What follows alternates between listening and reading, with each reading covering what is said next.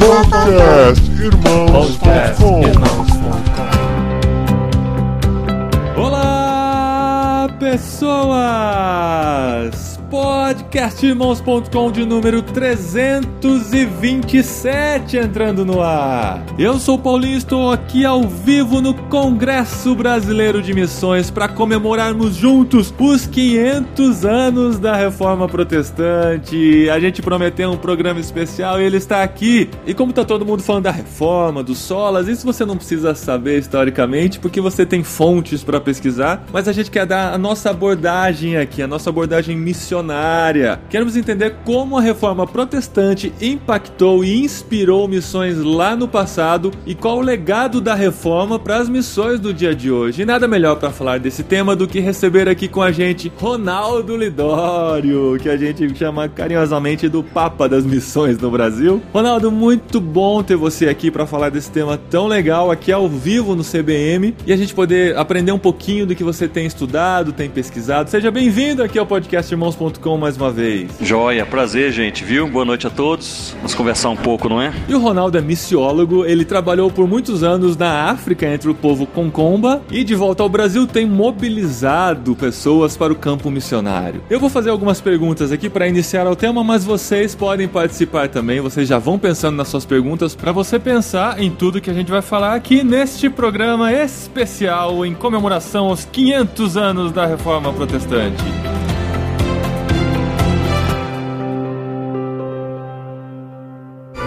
Recadinhos! Legal, Recadinho. bastante. Cash, arroba, irmãos.com. No programa anterior, É, que é isso. muito obrigado. Recadinhos, esposinha!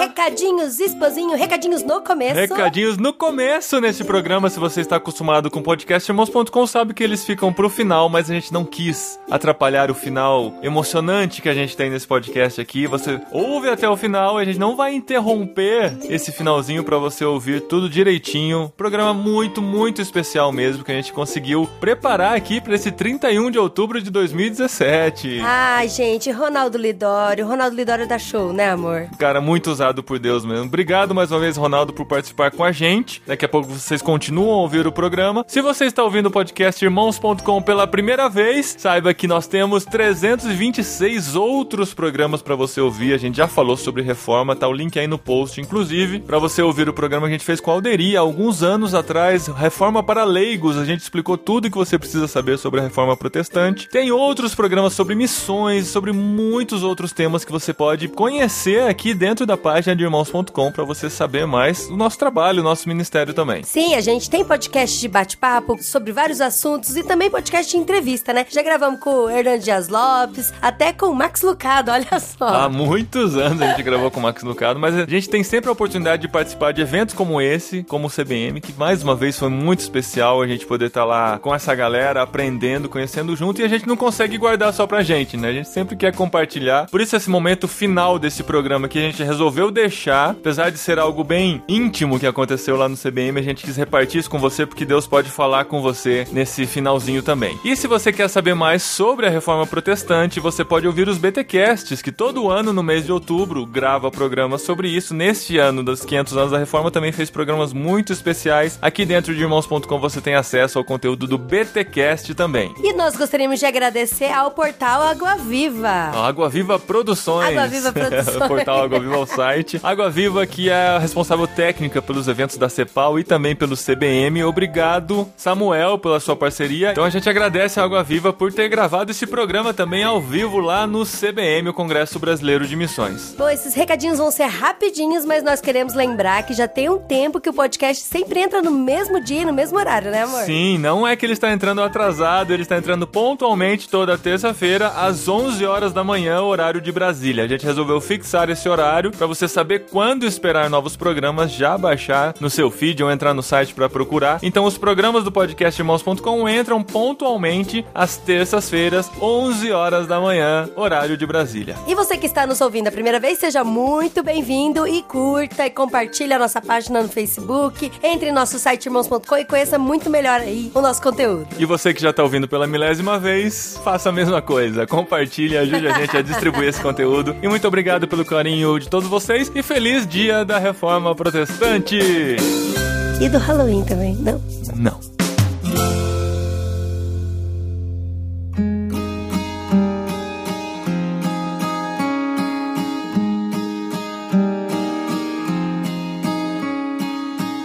Quero começar pensando na reforma protestante e no impacto que ela fez para missões. Tem gente que diz que os reformadores não se importaram muito com missões, estavam preocupados com outros assuntos da reforma e se esqueceram de missões. E Ronaldo, você tem pesquisado bastante sobre o assunto recentemente, né? É, exatamente. É esse ano especificamente, não é? Então, nas suas pesquisas, o que você vê do movimento missionário lá na Europa, 1517? O que, que a reforma trouxe para o movimento missionário e qual o impacto da reforma para as missões de hoje em dia? É, nós precisamos entender que no século XVI, ah, não apenas os cristãos eles eram perseguidos quando proclamavam mais abertamente o evangelho, mas houve especialmente um resgate da centralidade da Bíblia na vivência da igreja. Então a Bíblia ela era refutada para uso, estudo, compreensão apenas dos sacerdotes da Igreja Católica Romana. Para vocês terem uma ideia, então a Bíblia estava em pouquíssimas línguas no século XVI. Depois deste tempo da reforma por iniciativas evangélicas ao redor do mundo, a Bíblia hoje se encontra em mais de 2.300 línguas em todo o mundo. Então houve realmente uma, um resgate da centralidade da palavra de Deus na vida e na vivência da igreja. Junto a isso, houve também um despertamento. Nós costumamos até enfatizar que a reforma protestante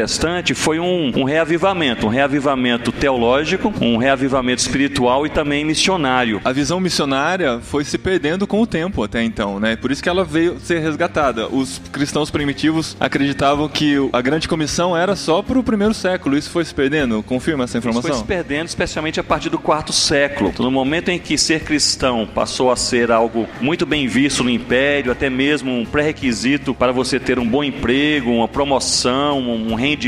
Então todos passaram a ser cristãos e perdeu-se junto com a centralidade do evangelho também, é, perdeu-se aí a, a, própria fundamentação do que é ser crente, ser cristão no Senhor Jesus. Uhum. Isso foi resgatado com a reforma protestante. Poderia até esclarecer um mito, porque alguns, até mesmo acadêmicos, teólogos, têm falado nos últimos anos, nas últimas décadas, na verdade, que a reforma protestante matou a obra missionária transcultural, que os reformadores, eles não tinham uma visão, uma compreensão bíblica de missões, especialmente missões para todos os povos, missões transculturais, e realmente é um, é um grande engano. Até mesmo o missiólogo Gustav Werneck, ele chega a afirmar que com Lutero e Calvino perdeu-se a ideia de missões. É um grande realmente equívoco, e o equívoco está nesse ponto. De fato, os reformadores entenderam que o mandato apostólico cessou no primeiro século, mas não o mandato missionário. E aí está a confusão. Eles entenderam que apóstolos, reformadores pensavam assim, eram apenas os doze e Paulo,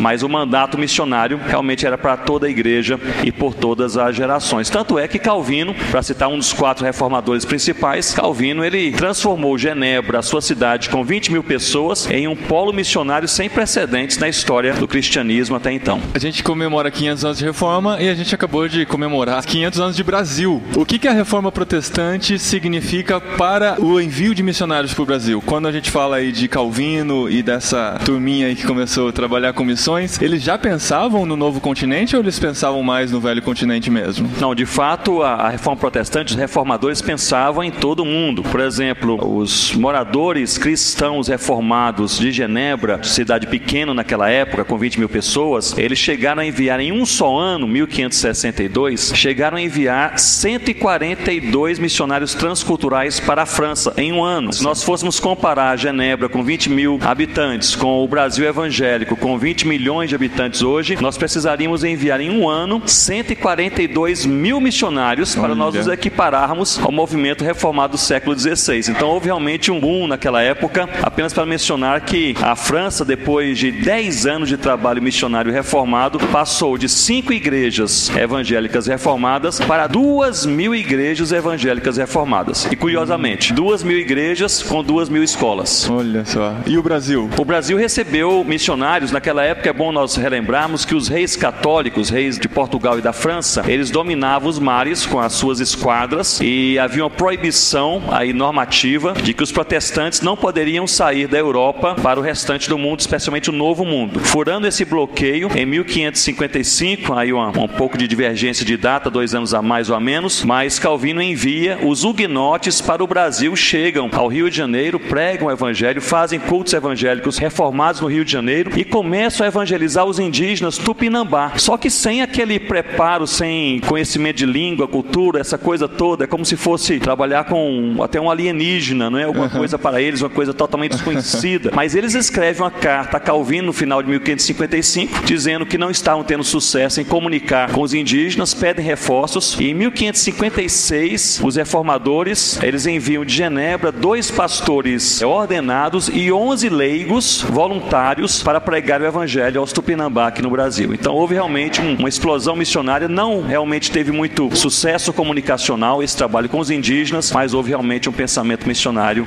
naquela época. São os huguenotes. Huguenotes. Huguenotes. E qual foi o destino deles? Foram martirizados, perseguidos, houve aí bastante controvérsia aí sobre o destino de dois deles, sobre os quais nós pouco sabemos até hoje. Permaneceram no Brasil pouquíssimos anos, mas deixaram aí uma marca missionária.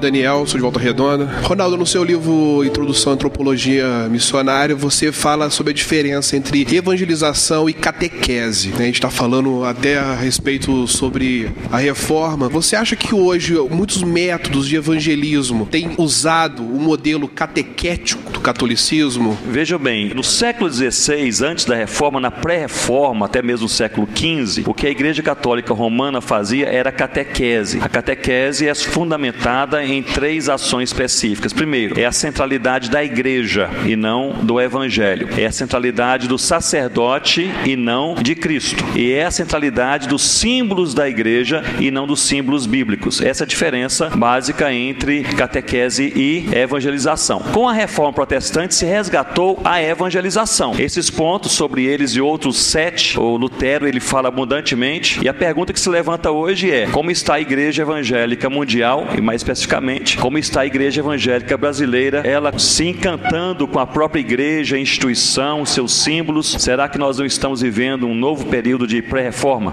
Felipe Fernando Falcão, Maranhão. Se a gente está vivendo essa pré-reforma e todas essas coisas que estão vindo por aí, que estão tendo um impedimento, né? No sertão onde eu moro, por exemplo, a mulher já recortou a foto do Valdomiro Santiago e trocou, colocou no lugar do santo. Como que a gente vai passar por isso e quais serão os novos passos que a gente tem que tomar? Creio que o que nós precisamos fazer é o que foi feito durante o século XVI na Reforma Protestante, é resgatarmos a centralidade do Evangelho. É nós amarmos mais o Evangelho do que amamos a nós mesmos, é nós falarmos mais do Evangelho do que falamos das nossas igrejas, é nós exaltarmos mais o Evangelho do que nós exaltamos os nossos líderes, nos encantarmos mais com o Evangelho do que nos encantamos com as nossas denominações e programas pessoais. É este o exercício espiritual, teológico e pessoal que nós precisamos fazer nesta época, porque nós pegamos alguns exemplos assim, extremados, talvez mais de neopentecostalismo radical, em que há um, personalismo muito forte, mas como estão as igrejas evangélicas com teologia bíblica? Igrejas evangélicas que são reconhecidas como saudáveis, Será que nós também não estamos caindo neste alto encantamento e nós não precisamos, uma vez mais, resgatarmos a centralidade do Evangelho na nossa vida pessoal, em primeiro lugar, na nossa instituição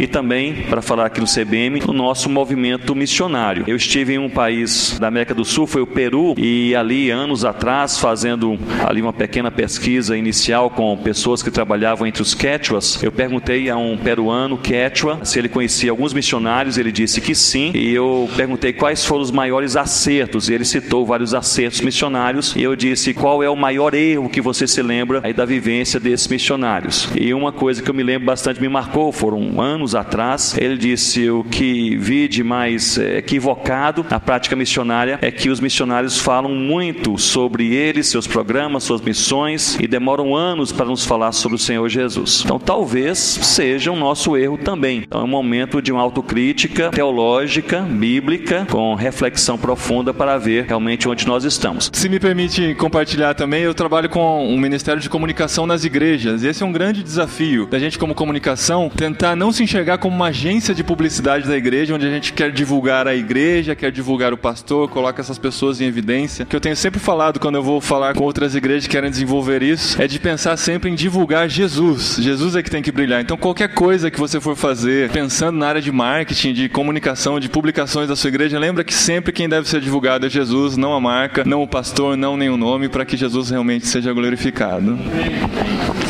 Deixe-me apenas fazer um complemento. Andando aí mundo afora, dando treinamento na área de plantio de igrejas, percebo que as duas nações missionárias, que são bem evangelizadoras, mas têm muita dificuldade de dialogar e ouvir bastante os locais, as pessoas locais, e de contextualizarem as igrejas a serem plantadas, são justamente a Coreia do Sul e o Brasil. E isso porque a Coreia do Sul e o Brasil são países onde a igreja cresce tanto e talvez haja esse encantamento com a própria igreja, a tal ponto de nós chegarmos em outros cantos do mundo e querermos apenas reproduzir o que nós temos aqui. E não se engane, isso acontece abundantemente. Brasileiros tentando reproduzir logomarca da igreja, o templo em miniatura lá no deserto Saara, é do jeitinho que há. Eu achei tão legal o Homero, né? Ele é da Igreja Brasil para Cristo. Ainda bem que lá no Iraque não é Igreja Brasil para Cristo no Iraque, né? É Iraque para Cristo. Isso foi bem interessante. Bom, meu nome é Rafael, sou de Florianópolis e pensando pensando nessa questão da reforma e um, uma das heranças foi essa possibilidade de todo mundo ter acesso à escritura e ter a sua pessoal interpretação. Hoje alguns teólogos têm falado na anarquia interpretativa. Isso, essa possibilidade de eu achar que estou interpretando corretamente e isso acaba influenciando na missiologia. Como que a gente vê isso? Como é que podemos melhorar nessa questão? Existe mesmo essa anarquia interpretativa que influencia na missionalidade da igreja? É, nós temos acesso a ferramentas de interpretação interpretação bíblica que há 15, 20 anos atrás, somente os acadêmicos e os, os pastores formados em bons seminários tinham. Então, assim, aquelas grandes, aqueles livros analíticos, etc., que somente tinha naquela biblioteca daquele estudante ali de teologia. Hoje nós temos aí os aplicativos. É, eu estou citando aí, outro dia estava falando com um grupo de adolescentes e citei então ali um, um verbo e falei: esse verbo no grego é tal. O rapaz levantou assim: olha, aqui no meu aplicativo está falando que é diferente, né?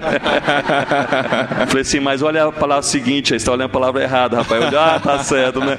Mas estão Muito acompanhando. Bom. Então nós temos isso. É claro que, tendo muitas ferramentas de interpretação bíblica, eu creio que isso é positivo, isso é uma bênção. Nós trabalhamos com povos não alcançados, trabalhamos com povos que não têm nada da Bíblia muitas vezes, e nós temos aí essa abundância de livros, comentários, pregações, etc. Porém, eu creio que nós precisamos também resgatar a visão bíblica vocacional, ou seja, seja, no meio de todos, há dois princípios bíblicos quanto à edificação da igreja. Todos os salvos em Cristo são chamados por Deus. Esse é um princípio vocacional teológico bíblico. E eu creio que se nós conciliarmos Efésios 4 e 6 com Atos de 2 a 8, capítulo 2 ao capítulo 8, nós veremos que todos os salvos em Cristo são chamados por Deus para pelo menos sete coisas: para a palavra, adoração, comunhão, oração, santidade, boas obras e evangelização. Mas no meio de todos, Deus também chama alguns para ministérios específicos. Efésios 4:11 diz: para serem apóstolos, profetas, evangelistas, pastores e mestres. Portanto, nós precisamos também entender que no meio de todos Deus chama alguns para que possam ensinar. Por exemplo, o impacto do dom e ministério de ensino do Dr. Russell Shedd na nossa geração no Brasil. Talvez seríamos um movimento evangélico e missionário herético se não tivéssemos homens como ele que nos ensinaram ao longo das últimas duas, três décadas a palavra de Deus. Então, apenas para fechar esse ponto, me chama a atenção atenção que no contexto de Efésios capítulo 4, Deus chama todos, todos os salvos são chamados em Cristo para serem sal da terra e luz do mundo, e essas sete práticas espirituais. No meio de todos, ele chama alguns para esses ministérios específicos, mas para que duas coisas aconteçam. Em primeiro lugar, para que a igreja seja edificada, que é o seu ponto. E em segundo lugar, para o que?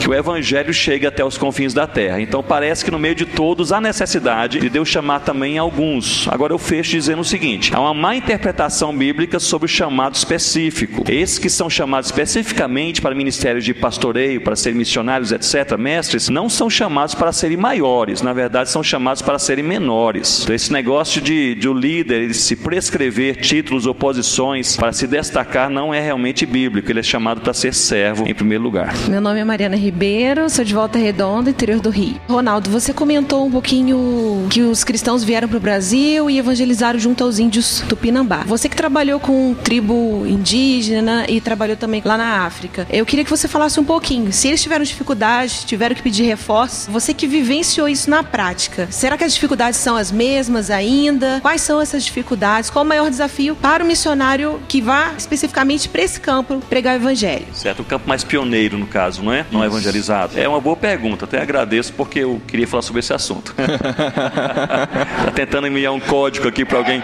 mas veja bem.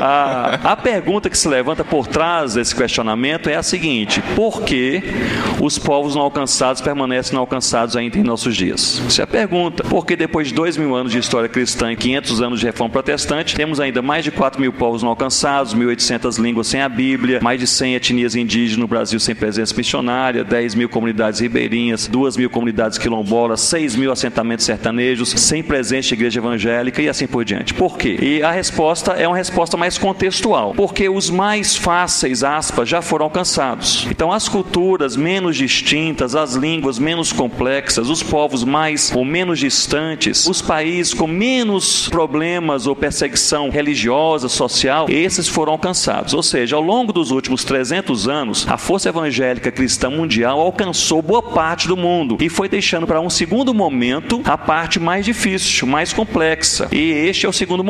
E uma conclusão óbvia é essa: nós precisamos, portanto, missionários melhor preparados hoje do que eram preparados há 30 anos atrás. As línguas que não têm a Bíblia, não têm a Bíblia porque ninguém nunca pensou em traduzir a Bíblia. Isso é um romantismo nosso. Não tem a Bíblia porque aquela língua tem uma barreira. O povo mora em um local inacessível. A língua é extremamente complexa em que pessoas tentaram 10 anos grafá-la sem sucesso e assim por diante. Então, de fato, a complexidade hoje é muito maior e nós precisamos pensar em três coisas. Primeiro, em um bom treinamento missionário de longo prazo, para um trabalho de longo prazo. Em segundo lugar, um bom pastoreio do missionário. E em terceiro lugar, um bom quebrantamento e despertamento espiritual em nossos corações, porque esse trabalho não é feito nem por força, nem por violência, mas é pelo Espírito Santo de Deus. Então, assim, a tarefa que está perante nós é uma tarefa humanamente impossível mesmo. Eu poderia falar aí horas dando alguns exemplos. Posso dar um exemplo? Né? À vontade. Um exemplo. Nós estávamos ali na noroeste africano, dando treinamento alguns anos atrás para algum grupo de missionários que trabalha com uma ramificação do grupo Fula na Gâmbia, uma ramificação específica. E a história dessa equipe missionária é a seguinte: eles trabalham ali exatamente há 35 anos, 35 anos, e nenhuma pessoa se converteu ao Senhor Jesus em 35 anos de trabalho. Então, esta é uma dessas realidades. Mas por quê? Quais são as barreiras? Ah, então barreiras comunicacionais, linguísticas, culturais e assim por diante. Por isso que 95% da força missionária transcultural não trabalha em áreas pioneiras. E eu falo assim com, com é o meu, a minha posição missiológica é que a prioridade da igreja é anunciar o evangelho, mas que existe uma prioridade das prioridades, que é anunciar o evangelho onde Cristo permanece desconhecido, Romanos 15 e 20. Paulo fala sobre isso em oito, oito vezes em suas cartas. Ou seja, nós não estamos cumprindo a prioridade das prioridades, porque 95% da força missionária mundial acaba ficando em locais ou em ambientes talvez mais acessíveis e até mesmo por falta de um apoio, de um incentivo, encorajamento da nossa parte. Por exemplo, enviando missionários por um período apenas de cinco anos para um trabalho pioneiro. Então, dois anos é para a pessoa chegar, começar a aprender a língua, a cultura, começar a pensar em como vai comunicar o evangelho. Você tem apenas cinco anos e você já espera resultados. Quando nós chegamos, eu e Rossana, trabalhando com os concomas na África, chegamos em 93, final de 93, seis meses depois, recebemos a carta de um pastor amigo dizendo: Ronaldo, quantos concombas se converteram ao Senhor Jesus?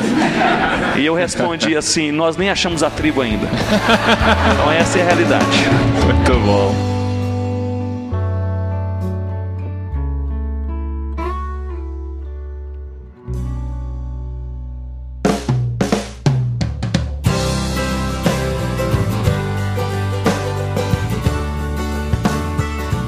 Djalma Albuquerque, Campo Grande, Mato Grosso do Sul. Baseado nessa caminhada de 500 anos e olhando para frente, para o futuro, duas ou três tendências que você vê da igreja evangélica brasileira e um ou dois perigos que a gente precisa ter os olhos bem abertos. De forma positiva, eu vejo que a igreja evangélica brasileira se torna cada vez mais, eu vou usar a expressão curiosa, quanto a uma boa teologia bíblica. Eu acho que essa é uma tendência boa. Os seminários de teologia estão cheios de jovens, não é? As pessoas que me escrevem sobre questionamentos teológicos, como conciliar a crença na predestinação com a evangelização dos povos indígenas. Esse tipo de pergunta que chega de adolescente, 15 anos é, de idade. Não vou responder. Não vai responder hoje. Mas é plenamente conciliável, né? Deus escolhe você realmente trabalha servindo o Senhor Jesus. Mas veja bem, o que eu percebo é que essa tendência a uma curiosidade, um conhecimento teológico mais profundo é uma tendência positiva. Uma segunda tendência extremamente positiva é de saturação de plantio de igrejas. A igreja evangélica brasileira quer plantar igrejas e tem plantado igrejas perto e longe, onde nós pensamos aí, e é até interessante, a gente chega em um local pensando que ninguém chegou e ali às vezes já temos uma igreja do Senhor Jesus, graças a Deus por isso. Uma outra tendência também bastante positiva é o crescimento missionário, tanto local, nas tribos urbanas brasileiras, quanto também transcultural. Nós tínhamos há 10 anos atrás talvez 3.500 missionários e nós temos hoje aí cerca de 15 mil missionários, então há uma crescente nessa área, graças a Deus. Agora, duas preocupações, seguindo aí o script, né? Duas preocupações. A primeira preocupação é de nós nos encantarmos com o nosso crescimento. Nós acharmos que somos autossuficientes. Eu acho que isso está acontecendo. E quando isso acontece, nós passamos a não depender mais de Deus e não depender mais uns dos outros. Nós perdemos a colaboração e nós passamos para a competição. Então, assim, eu transito mais no meio transcultural missionário e não no meio de igrejas locais. Mas eu digo a vocês que eu tenho visto abundantemente o espírito de competição. Estive recentemente em uma igreja no final de semana, sexta, sábado, domingo, hospedado na casa do pastor e preguei na igreja desse pastor e eu não ouvi durante o final de semana nada esse pastor falando sobre a sua igreja, mas eu ouvi tudo sobre a igreja vizinha que cresce mais do que a dele. Sei tudo sobre a igreja, que o pastor prega, heresia, etc, etc, boletim. Então, assim, nós temos um espírito competitivo em nosso meio e no meio missionário também. E o resultado, aliás, a resposta para isso é nós realmente buscarmos Senhor e quebrantamento de coração. Meu nome é Fábia e eu sou de Belo Horizonte. É, a minha pergunta é um pouco relacionada com essa questão da reforma protestante. Eu queria que você pudesse falar um pouco a respeito do DNA da nossa igreja. Por quê? Nós recebemos missionários protestantes, né, no princípio, como você citou, mas é muito forte a questão católica, a questão romana. Então, hoje, diante do DNA da igreja brasileira, lógico, salvaguardando né, a influência que a gente tem das presbiterianas e outras denominações que têm um DNA no ensino, na questão missionária. Hoje, olhando o DNA da igreja brasileira, como nós poderíamos, de certa forma, atacar a questão do ensino de uma maneira prática para tentar reformular, talvez não seja essa palavra, essa questão do DNA, e como nós podemos, olhando para esse nosso DNA um pouco faltoso, preparar o missionário para o campo, um bom preparo missionário diante disso. Muito bem. Boa pergunta. Primeiro que o DNA da Igreja Evangélica Brasileira não está fundamentado em nenhum trabalho durante o século XVI da Reforma Protestante. Essa vinda pontual não teve nenhum impacto assim nacional nem mesmo territorial de médio e longo prazo. O impacto que nós tivemos foi com a chegada dos missionários estrangeiros aqui então no século XIX, de lá para cá então que a Igreja Evangélica cresceu. A gente teve esse gap então? Tivemos de 1500 a 1800. A, até 1820 a presença evangélica é, influente no Brasil era era mínima. Uhum. De lá para cá começou então a crescer, se alastrar com planejamentos e, e intencionalidade evangelística nacional, pensando não apenas em um, um só canto, a chegada maciça de missionários, muitos deles ou a maioria norte-americanos. A minha avó foi a primeira a se converter ao Senhor Jesus na cidadezinha de Porteirinha, norte de Minas Gerais. Meu avô era cego desde a adolescência. E os missionários americanos chegaram de avião. E isso se repetiu aí, aí ao redor do Brasil. Evangelizaram os bispos católicos dizendo feche as portas para os crentes não entrarem. Isso era notório, jogue pedra para que eles possam ir embora. Mas eles chegaram e ensinaram meu avô a ler em braille e fizeram uma promessa. Nós temos que voltar para os Estados Unidos, mas nós vamos te mandar a Bíblia em braille. Aí o pessoal pensou, esses americanos não vão nunca mais se lembrar de nós. Nós aqui no interior, naquela época, só chegava a cavalo, né, lá em Porteirinha. Eles voltaram aos Estados Unidos, enviaram para Salvador, que era o ponto de acesso único naquela época, a Bíblia em braille, e de lá pagaram alguém para levá-la a cavalo até o norte Minas, Porteirinha, vários dias, entregaram a Bíblia em mãos. Aquilo foi um testemunho tremendo. Rapaz. As portas se abriram para o Evangelho. Minha avó se converteu, era professora primária e meu pai se converteu com a minha avó, era aluno dela. Mas uma coisa a falar é que a influência, o DNA nosso está aí, na chegada dos missionários norte-americanos do século XIX para cá. Então nós temos aí uma, uma punjança, digamos, evangelística forte, com uma teologia não tão bem enfatizada pelos missionários chegaram a, a ensinar a palavra de Deus, mas de maneira mais básica. Os institutos bíblicos criados no início eram também mais fundamentais, mais básicos. E eu diria o seguinte, que há três resultados diretos do DNA para quem nós somos hoje, do século XIX para cá. Em primeiro lugar, nós herdamos os missionários estrangeiros no Brasil, graças a Deus, o ardor evangelístico. Então, assim, missionário, até missionário na nossa cosmovisão, é aquele que evangeliza, não é verdade? Então, quem é missionário que vai traduzir a Bíblia, mas não tem um trabalho de evangelização direta, às vezes até questionado, porque nossa cosmovisão de missionário, o cara tem que estar na rua evangelizando. Em segundo lugar, nós valorizamos as igrejas locais. Então, as igrejas foram formadas, isso é parte do nosso DNA. Nós temos um amor por uma igreja local, não é verdade? Então, assim, estive aí em São Paulo outro dia e um pastor mostrando: olha aqui está a nossa igreja, etc. Eu falei: coisa boa, cadê o pessoal? Não, só construímos o templo ainda, não tem ninguém, mas o Senhor vai enviar. Então, a gente tem um negócio assim, com localidade, né, e, e território, assim por diante. E em terceiro lugar, eu creio que nós também eh, ganhamos de maneira positiva, assim, algo mais relacional, que não chega a ser uma ênfase no discipulado, mas de nós caminharmos uns com os outros. Creio que essa área da comunhão, a igreja local, acho que é forte. Do ponto de vista negativo, nós temos, e no movimento, na presença social, ou sociocultural e socio-religiosa católica romana no Brasil, nós temos, na igreja evangélica, uma tendência extrema ao misticismo. Nós somos um povo potencialmente místico. Então, mesmo o evangélico com boa teologia, o cara que crê na Bíblia e sabe que a cor da roupa não determina o seu destino, ele passa a virada do ano com a roupa branca. Então nós temos essas incoerências que são fruto do misticismo. É, pelo sim, pelo não, né? É, estive outro dia na casa de um pastor e ao sair de casa indo para a igreja, a esposa já no carro disse: "Só um minutinho, volta à sua casa" e voltou para o carro, saímos, eu falei: "Brinquei, né? Mulher é sempre assim, esquece alguma coisa a mais para colocar na bolsa", fiz uma brincadeira. E ela disse: "Não, eu fui ler o horóscopo do dia". Assim, eu não creio nisso. Eu acho que isso é tudo, isso é invenção, mas assim, é uma curiosidade que eu tenho de ler o horóscopo, não sair de casa sem ler, etc. Né?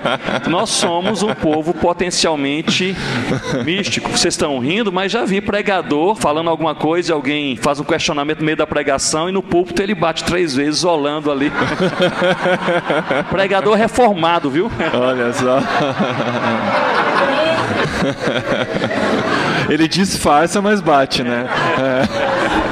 É. Eu já fiz isso, não, brincadeira. Meu nome é Alan, sou daqui da cidade de Atibaia, de São Paulo. Duas coisas bem rapidinhas. Nós estamos fazendo 500 anos de reforma. Eu não sei se a gente está vivendo mais uma vez um parabéns para você do que de fato uma reforma mais sólida na igreja, principalmente no Brasil. Então a minha pergunta bem direta é assim: olhando para todo mundo que está aqui, como missionários, você acredita? Você acha que a cabeça do missionário brasileiro precisa de uma reforma? Bem, isso é muito amplo pensando em missionário brasileiro, mas vou até apenas dar a minha impressão. Não é a minha impressão pode estar completamente errada. Eu creio que o missionário brasileiro evangélico tem uma paixão por Jesus e uma paixão pela missão. Isso para mim é claro, uma paixão por Cristo, uma paixão pela missão. Mas eu vejo que o missionário brasileiro também ele sofre com dois ataques frontais. O primeiro é algo mais do coração, que tem a ver com a busca pelo sucesso, a busca pela competição, às vezes a tendência também a aceitar convites da vaidade e assim por diante. Então, aquela expectativa de nós chegarmos em um certo país na África com 50 missionários brasileiros na mesma cidade e eles terem uma boa comunhão, isso às vezes é bem frustrante. Então eu diria que este é um ponto aí talvez negativo. O outro ponto eu diria preocupante, no meu entender, é algo mais que tem a ver mais com cuidado missionário. Nós estamos vivendo uma época de missionários quebrados. Na verdade, estamos vivendo uma época de ministros quebrados. Então, o, o livro em inglês Pastors at Great Risk afirma que cerca de quase 70% dos pastores americanos tivemos entrevistados estavam passando ou já passaram por algum tipo de esgotamento em suas vidas e ministérios. Eu não, não acho que nós tenhamos aqui no Brasil uma estatística, mas talvez nós estejamos aí caminhando nessa direção. Pastores e missionários quebrados emocionalmente. Isso eu não sei, há, há muitas conversas, sim, aqui da MTB conversa amplamente sobre isso, os líderes de missões conversam. É coisa da geração, é alguma questão mais também sociocultural, é um ataque espiritual, nós não estamos cuidando de nós mesmos, é essa vida frenética que você tem que estar nas redes sociais responder a todo mundo toda hora, não sei. É uma mistura de todas as coisas, mas nós estamos vivendo uma época em que você perguntou, afaste o missionário brasileiro. Então a resposta minha, assim, bem sincera, é esta: afaste o missionário brasileiro, é essa face aqui. Aparentemente está tudo bem, aparentemente é só sorriso, aparentemente está todo mundo resolvido, mas na conversa íntima do coração, boa parte está quebrada emocionalmente. Muitas vezes afetando o casamento, a alegria no ministério, cada vez menos encontramos missionários de longo prazo com alegria no ministério, mas carregando somente aquele peso psicoemocional. Então nós precisamos alertar para essa questão do pastoreio do missionário e da edificação do missionário também. Eu sei que é difícil outro dia estar no Oriente Médio dando treinamento sobre plantio de igrejas para missionários que trabalham há quase 30 anos em uma cidade com um milhão e meio de habitantes, há 30 anos, e só há 10 pessoas convertidas localmente. Então, assim, essas situações realmente são um peso emocional, mas há outros fatores também. E eu posso deixar talvez um ponto de preocupação sobre aquilo que às vezes tem quebrado os nossos corações. É a falta de uma vida devocional saudável. Missionários que fazem, pastores também, viu, irmãos? Irmãos e irmãs na, em Cristo aí, das igrejas, que fazem tudo e fazem bem, até com sacrifício, e fazem certo, com excelência, mas não leem mais diariamente, não leem a Bíblia, não oram ao Senhor, não tem tempo de adoração, não refletem sobre a palavra de Deus com a família. E esse negócio tem matado, eu tenho potencial de matar aí a nossa força missionária. Então eu acho que é uma face alegre, mas preocupante.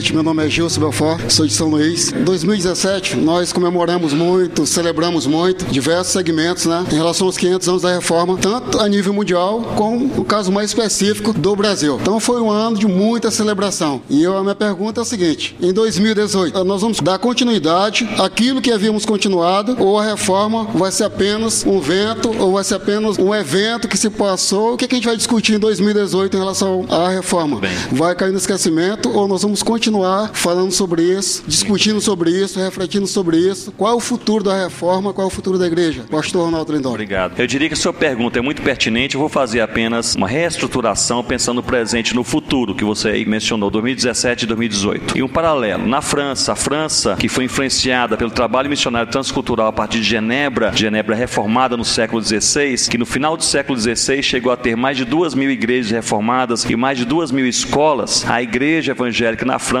hoje está praticamente morta e das duas mil escolas sobraram apenas 12 escolas cristãs pequenininhas. Então, o, o pensamento sobre a relação do hoje com o amanhã, isso é realmente um ponto de preocupação. O que vai acontecer? Eu creio que nós precisamos fazer aquilo que somos ensinados na palavra de Deus realmente a, a fazer, que é resgatar a centralidade da palavra de Deus. E quando eu falo na igreja, nós precisamos falar primeiro em nossos próprios corações. Então, nós estamos lendo a palavra, amando a palavra, pregando a palavra, estamos meditando na palavra, ou nós estamos de maneira triunfalista e apenas fazendo a festa, falando sobre coisas que nós às vezes não vivemos, não experimentamos. É como discipulado. Conversei hoje à tarde com alguém e falou: Olha, nunca tivemos tantos livros e ênfase em discipulado. Eu falei: Discipulado é um desses ícones sobre os quais todo mundo fala, todo mundo gosta e pouquíssima gente faz.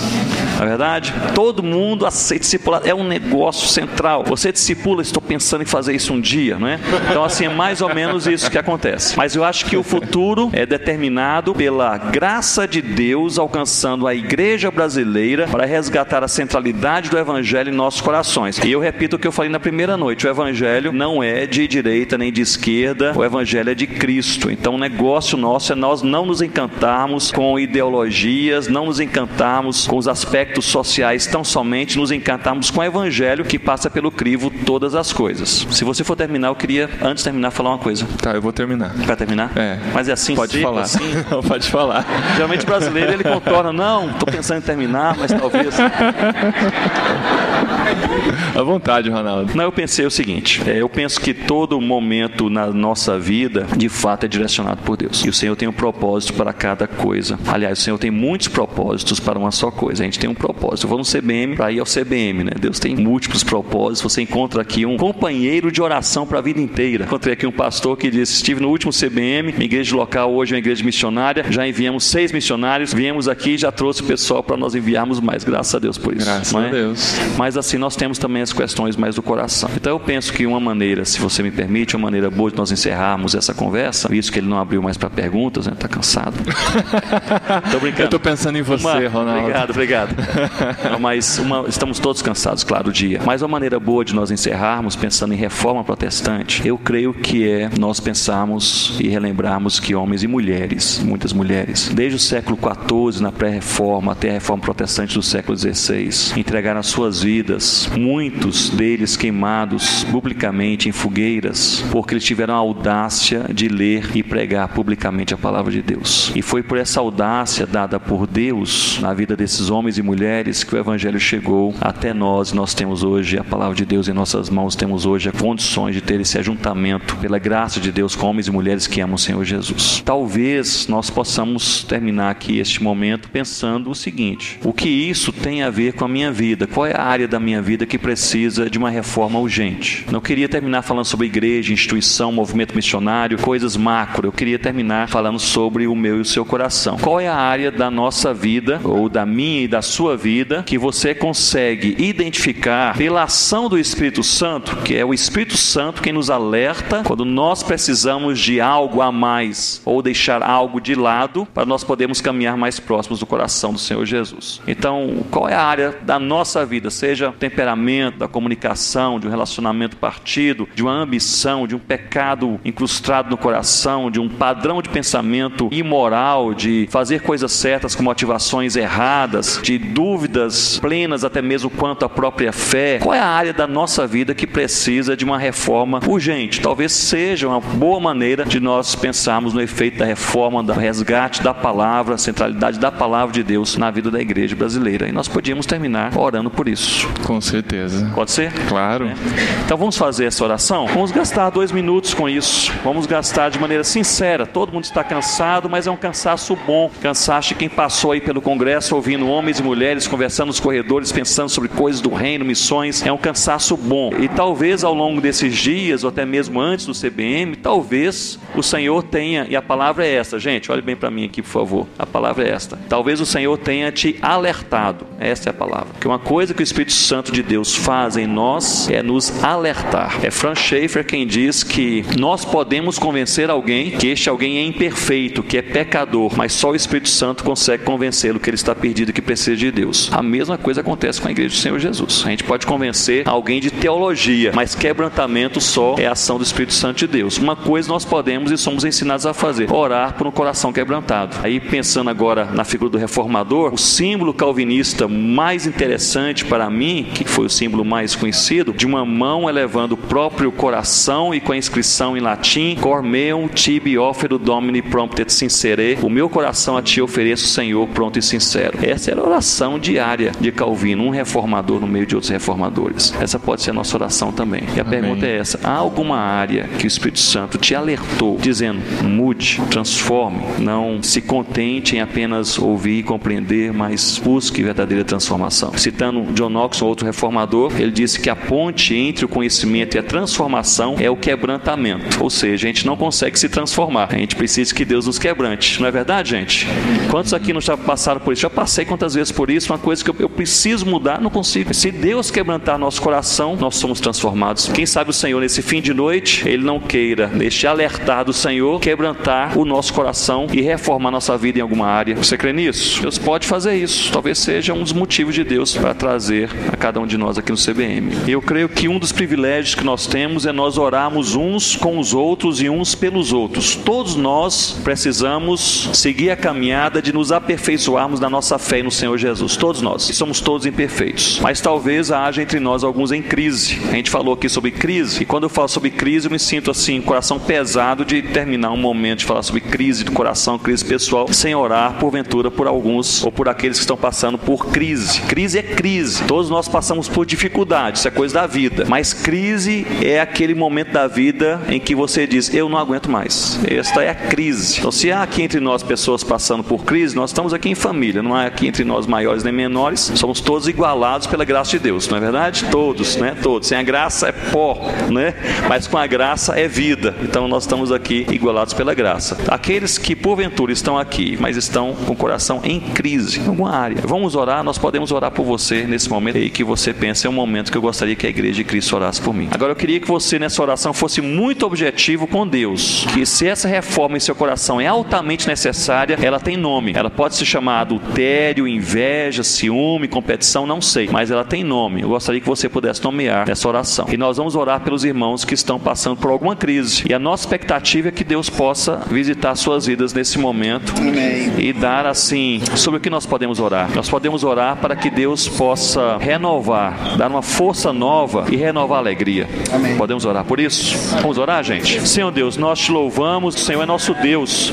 Ó Pai, o Senhor que é o Deus da vida, o Senhor que é o Deus da eternidade e o Senhor que é o Deus da palavra, que nos deu a tua palavra. Senhor Deus, nós a temos em nossas mãos e em nossa língua. Louvado seja o nome do Senhor Jesus. E nós queremos, Senhor Deus, conversar com o Senhor nesse momento com ações de graças, porque pela tua graça o Senhor reformou corações lá no século XVI de irmãos e irmãs que pagaram um preço assim altíssimo, ó Deus, para servirem ao Senhor e fazerem com que o evangelho do Senhor Jesus puro chegasse até os nossos dias. Louvado seja o teu nome. Nós queremos especialmente louvar o Senhor por aqueles, ó Deus, que foram martirizados, por aqueles que foram queimados em praça pública, aqueles que foram, Senhor Deus, encarcerados, humilhados, expulsos, aqueles que andaram forasteiros e peregrinos, expulsos de casa. Senhor Deus, nós queremos te louvar por essas vidas, porque pagaram preço, mas nós queremos te louvar sobretudo, é pelo preço que foi pago pelo Senhor Jesus, com seu sangue derramado há dois mil anos atrás, para a salvação de todo aquele que crê, e nós vamos falar aqui nessa noite, nós cremos, Senhor Deus, foi pela nossa salvação. Em nome do Senhor Jesus, nós somos apenas gratos, profundamente gratos. Ó Deus, nós queremos orar pelos nossos corações nessa noite. Deus, reforma os nossos corações. Não queremos apenas conversar sobre teologia, missiologia e movimento missionário e sair daqui com informação a mais na nossa cabeça. Não é isso, Senhor Deus. Reforma os nossos corações em nome do Senhor Jesus. Tira, Senhor Deus, qualquer, ó Pai, ímpeto de impureza sexual, de competição ministerial, de inveja ou ciúme. Senhor Deus, tira, ó Pai, qualquer amargura, ira, esse temperamento descontrolado, Senhor Deus, muitas vezes, palavras frívolas jogadas ao vento,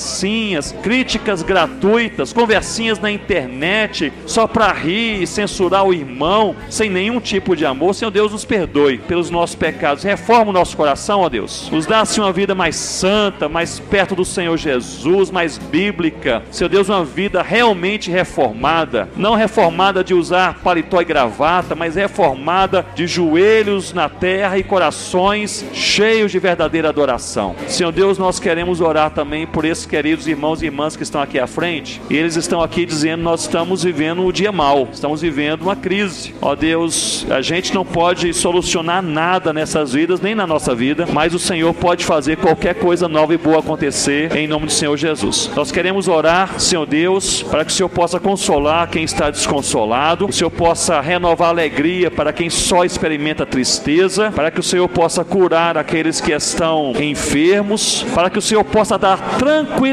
Ó Deus, essa é a nossa oração. Tranquilidade para quem está ansioso. Ó Deus, que os teus filhos saiam daqui, eles e nós, com a fé renovada no Senhor Jesus. Porque quanto mais nós cremos, mais nós descansamos. Então, Senhor Deus, aumentem a nossa fé, ó Pai, para que nós possamos de fato descansar no Senhor. Ó Deus, eu quero orar também se há aqui algum missionário, algum pastor ou algum líder que chegou pensando em desistir. Assim que o negócio está tão apertado, pesado, que a vontade é de desistir. Ó Deus, nós oramos como igreja aqui reunida nessa noite, dizendo: Senhor Deus, renova a esperança, dá uma força nova. E ó Deus, eu tenho orado isso pela minha vida e oro pelos irmãos também. Senhor Deus, se eu possa renovar a nossa alegria no ministério. É a nossa oração, ó Deus, em nome do Senhor Jesus. Amém. Senhor. Amém. Ronaldo, muito obrigado. Obrigado pela sua vida, por como por como você permite Deus te usar. Obrigado mesmo por tudo que você significa pra gente.